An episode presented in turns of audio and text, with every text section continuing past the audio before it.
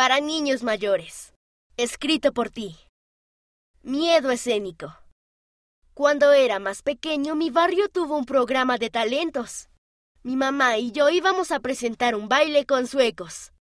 Practiqué mucho con mi mamá hasta que nos salía perfecto. La noche del programa de talentos, cuando nos tocaba bailar, me di cuenta de que tenía miedo escénico. No quería bailar, así que fui corriendo al salón de la primaria. Tiempo después, mi mamá me encontró sentado junto a la puerta temblando. Vio que tenía miedo y me preguntó si debíamos hacer una oración. Y estuve de acuerdo.